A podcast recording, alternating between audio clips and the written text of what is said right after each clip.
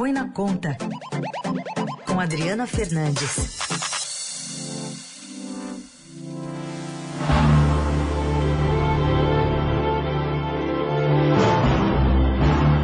Já falar sobre uma peça de ficção, Raíssa. Que, que vira novela, né? Vira novela. Às vezes usurpa, usurpa algumas coisas, né? Dizer, às Tipo, tira vezes de um lugar, usurpa. põe pro outro. É. Né? A gente recorreu à usurpadora para dar o tom aqui da conversa com a Adriana Fernandes. Não é mexicana essa novela. É, essa aqui é Brasileira. brasileira, made in Brasil.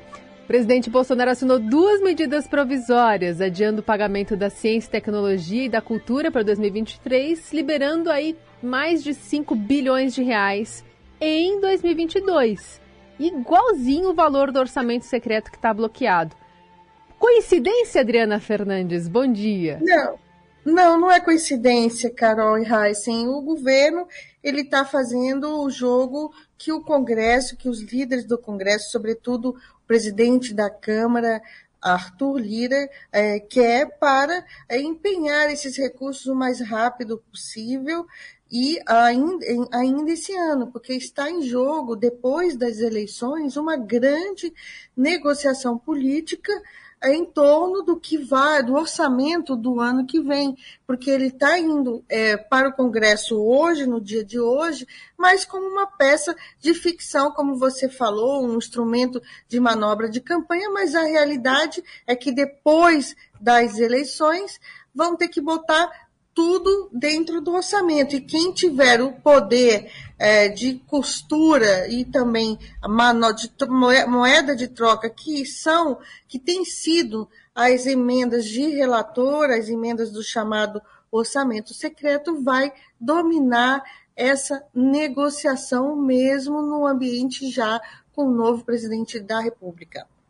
Então, é, é, vamos deixando, Eleito, deixando eleito, claro né? que. Presidente É, o eleito. eleito. Deixando claro, então, que nesse momento, né, Adri, não tem os 600 reais do Auxílio Brasil. Precisaria, por exemplo, de, um, de uma nova PEC, é isso, para incluir? precisaria de uma nova proposta de emenda constitucional, porque a regra fiscal que ainda está em vigor é o teto de gastos e esses 600 reais, esses 200 reais não cabem no orçamento. Estão cabendo em 2000 2023, estão cabendo agora nesse segundo semestre, porque você vai lembrar, Heisen, que o governo conseguiu no Congresso a aprovação da PEC Kamikaze, que aprovou 41,2 bilhões de reais fora do teto de gastos, furando o teto de gastos e também outras regras, eh, as regras, outras regras fiscais, como a lei de responsabilidade fiscal e também a lei eleitoral. Então, Adri, e aí como é que fica, é, enfim, o poder também do orçamento secreto para o ano que vem? Porque a ideia é uma blindagem, né, para que nada seja modificado pelo executivo. Exatamente. O, o orçamento já vai com espaço para as emendas de relator, houve na lei de diretrizes orçamentárias já aprovada, é uma lei que, que diz como que o orçamento tem que ser ah, feito, ela já determinava que ele tinha que sair do, do governo federal com, essas, com essa destinação ah, de recursos para as emendas ah, de relator, que somam algo aí em 19, entre 18 e 19 bilhões de reais no ano que vem, só para as emendas de relator. Tem aí outras emendas individuais e de bancada, é, então cada vez mais o orçamento é, sendo é, é, capturado né, por essas emendas. É claro que os parlamentares eles têm a função também de participar do orçamento, eles votam o orçamento tem o instrumento de maior participação deles são as emendas parlamentares, mas elas, infelizmente, há uma deturpação, uma distorção é, desse princípio e o que, o que acaba de servindo de uh, manobra, de manobra, moeda de troca para negociações de bastidores. E como deturpação, não entra como é, é, impossíveis de serem feitas em ano eleitoral. O, o, o que acontece é que nesse ano é, o, as, as, emendas de relator elas também foram muito altas. é, e o que elas, o governo teve que bloquear elas, porque teve o Congresso aumentou alguns gastos no, no agora em, em julho, teve que bloquear muitas emendas de relator, tinha também restrição eleitoral ao gasto a partir do segundo semestre, mas nada impede que elas sejam empenhadas, e é o que, é, o que isso está, o que o, o, o, o que o Congresso quer, que uh, emendas sejam empenhadas, que é o primeiro passo do orçamento, né? é a garantia né, de, que, é, de que, aquele, que aquela despesa será feita, um empenho da despesa. E essas negociações, elas, elas estão aí acontecendo paralelamente à campanha eleitoral. O orçamento desse de 2023, que vai hoje ao Congresso, ele vai com uma mensagem do presidente, tudo indica, né? Vai ser no final da tarde, vai com uma mensagem do presidente Jair Bolsonaro, com se comprometendo com o auxílio Brasil de 600 reais. Esse auxílio é, de, de 600 reais, vou lembrar, vale só até 31 de dezembro. Então, no dia 1 de dezembro, precisa ser, 1 de, primeiro de janeiro, desculpa, precisa ter algo, alguma coisa aprovada para ele a voltar de forma permanente a 600 reais. É esse o impasse e é isso que está aí na disputa eleitoral, porque o ex-presidente Luiz Inácio Lula da Silva, que é adversário de Bolsonaro, diz publicamente que Bolsonaro, se eleito, não iria manter os 600 reais. Então tem essa briga.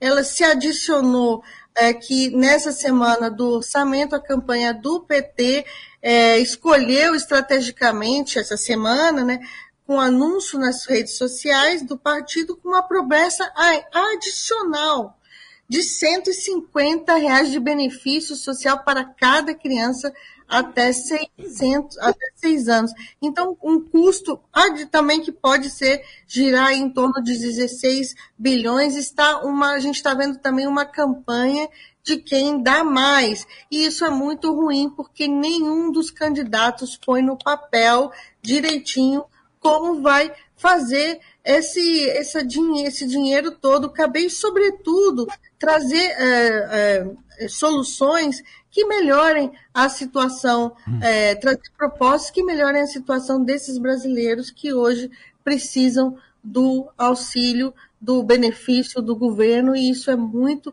é, preocupante nesse momento que essa discussão não acontece, não está acontecendo, são promessas cada vez maiores. Parece que toda semana vem mais promessa, é, imposto de impo, é, é, em, em, imposto de renda de pessoa física. Eu vi é, no debate eleitoral a, um, a, uma das candidatas prometendo é, isenção do imposto de renda para professores, quer dizer, vai se colocando um monte de promessas e pouca discussão de como melhorar essa, a, a situação econômica e caber, fazer caber tudo isso no orçamento, porque é certo, se não cabe, a gente vai ver lá, lá, lá na frente pressão por aumento de impostos, e é isso que o brasileiro não quer. O brasileiro não quer mais, não aceita mais aumento da carga tributária. Então, o detalhe é que o ministro Paulo Guedes tem dito que eh, o dinheiro dos programas sociais vem do. pode vir das estatais também.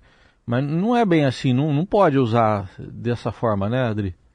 Não, não pode usar dessa forma, tem regras fiscais, mas mais do que isso, né, assim, é uma narrativa que vai sendo construída, porque o discurso que, uh, ele, que Bolsonaro abarcou do Paulo Guedes é que as estatais uh, têm lucro e elas vão, e elas estão é, dando lucro, e, e, com esse lucro que elas repassam dividendos, isso vai uh, reforçar o caixa da, da União, caixa do governo e também o dinheiro da privatiza, das privatizações. O problema é que a gente está vendo é que a gente tem uma regra de, de, de gastos, um limite, um teto para as despesas. Isso daí é o lado das receitas. E esse teto, ele já está ali no topo, já, já chegou ali no seu no seu limite e a briga é, está sendo para quem, qual, quanto que é, vai se gastar mais. porque a arrecadação a gente está vendo que ela tem sido é, favorável desde, do, desde do, do ano passado, favorável, tem que estar tá crescendo, e o mundo político, o que ele não está aceitando, já que a arrecadação está crescendo, é, vamos então gastar. Só que aí chegou, tem esse pequeno probleminha, que é o teto de gastos, e todo mundo quer agora mudar o teto, e tudo isso traz incerteza fiscal para os investidores, para a, a economia no ano, no ano que vem. Muito bem, seguimos acompanhando também essa solenidade aí da, do recebimento dessa proposta de orçamento. Uma peça de ficção aqui que a gente ilustrou com essa trilha sonora aqui, especialmente para Adriana Fernandes. Carol, é, até quarta, espero que eu tenha conseguido explicar aí um pouco todos os meandros desse orçamento é, que chega ao Congresso hoje. É isso, não? Acho que explicou tudo super bem. E na sexta a gente volta a fazer a a análise do que, que pode sair daí, a menção do que disseram né, os políticos. Obrigada, Adri. Obrigada. Até sexta.